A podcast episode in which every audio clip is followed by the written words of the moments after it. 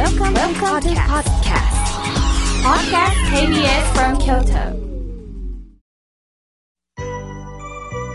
これよりたくさんのメッセージをいただきましたので、紹介させていただきます。まずはじめに、大見八幡市より、夏さん、ありがとうございます。妙慶さん、えー私は、えー朝、えーお経さんを唱えております。お願いすることは間違ってるかもしれませんが、えーお経さんを唱えております。とのことです。あ、そうですか、そうですか。まず、お経さんを、まあ、唱えるっていうことは、とっても大切です。お経の中に書かれてるお言葉、わからないなりにも声に出す。これね、音読って言います。声に出すことによって私の耳にその教えが届けられてるんです。誰かに聞かせてあげてるんではなくって、声に出した私のその声が自分の耳に入ってきているんです。これ、親鸞書に億年って言いました。もう耳底に届けられてるんですよ。だからお経さんはね、あの、目で追うんじゃないです。声に出すっていうことがね、あの、大切です。そして合唱なんです。合唱の手の位置。胸に当ててるのか。私もね、あの、いろんな方が合唱してる時に、胸に手を上げられたりね、あと口元に手を当ててブツブツブツブツおっしゃってる方がいます。口元に手を当ててブツブツおっしゃる方はね、これ本当の合唱じゃないんですよ。もう自分の欲望を叶えてくださいって仏様におねだりしてる姿です。さらに口から頭に上がって合唱してるのはもうよろしくちょうだいっていう姿なんですね。本来の合唱の姿はね、しっかり自分の胸に問い聞くっていうことです。今の私はこれでいいんですかね？これでこれからやっていっていいんですかね？っていうね、自分の胸に正直に問い聞くということです。そしてつい仏さんに手を合わすときに健康で長生きに商売繁盛って言ってしまいたくなるんですが、お願い事ばかりしないようにしてください。仏さんは、あんた勝手やな。いつもあんたお願い事やな。私の願いも聞いてくださいっておっしゃってます。その時に合唱した時にはね、お任せしますって言えばいいんです。いろんなことがありますけど、お任せいたします。それが信心をね、いただくということです。ダスさん、えー大切な朝のお勤め、これからも共に続けてまいりましょう。さあ、続いての方です。高槻市より、え、豊子さんいただきました。えー私は羊羹に渋いお茶で、えー楽しんでおりますとのことです。そうですか。そうですね。羊羹はね、やはり甘いですから、そこにこうね、あのー甘さのないお茶なんかで、こう引き締めていくっていうのもいいですよね。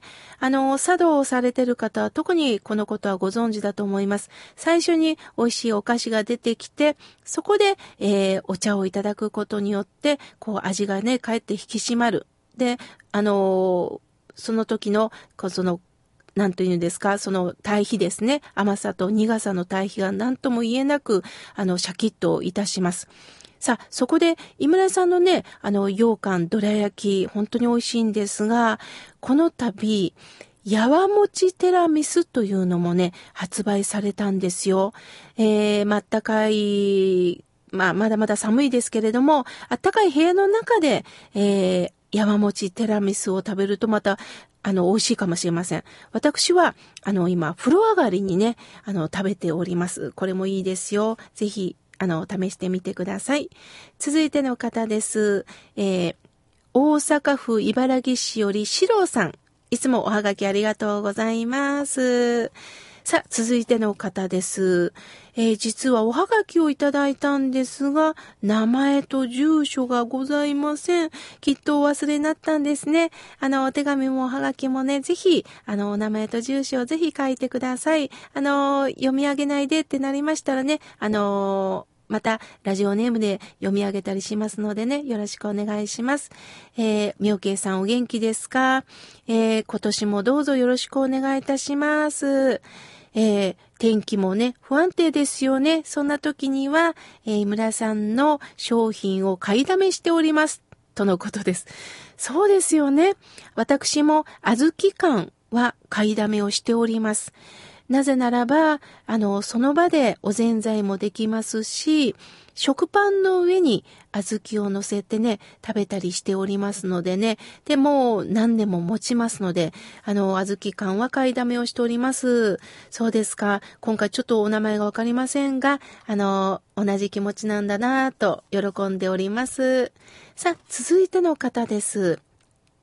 福島より、福島区より、えー、としはるさん、ありがとうございます。妻とラジオ聞いてます。あまり信心がない私ですが、心の拠り所があるから、こんなこと言えるんでしょうか。えー、本願寺さんにもお参りさせてもらってますよ、とのことです。そうですか。ご夫婦で聞いてくださってるんですね。嬉しいです。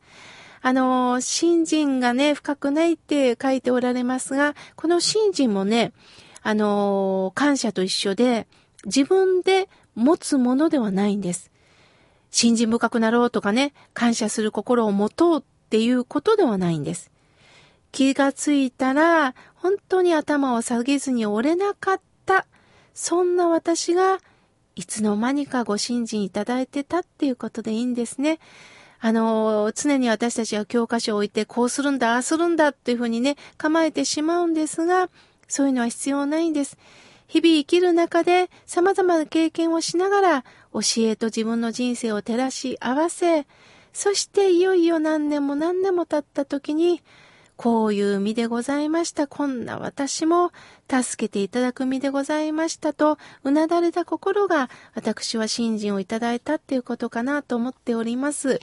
だから私もまだまだ信心をいただけたとは言えません。やはり時間をかけながら、こう言ってリスナーの皆さんと向き合わさせていただきながら、えー、ぼちぼちとこれからも許されて生きるんだろうなと思っております。さあ、続いての方です。コマドリさん、ありがとうございます。いつも聞いております。とのことです。ありがとうございます。今年もよろしくお願いいたします。さあ、続いての方です。えー、おはがきをいただきました。やすしさん、ありがとうございます。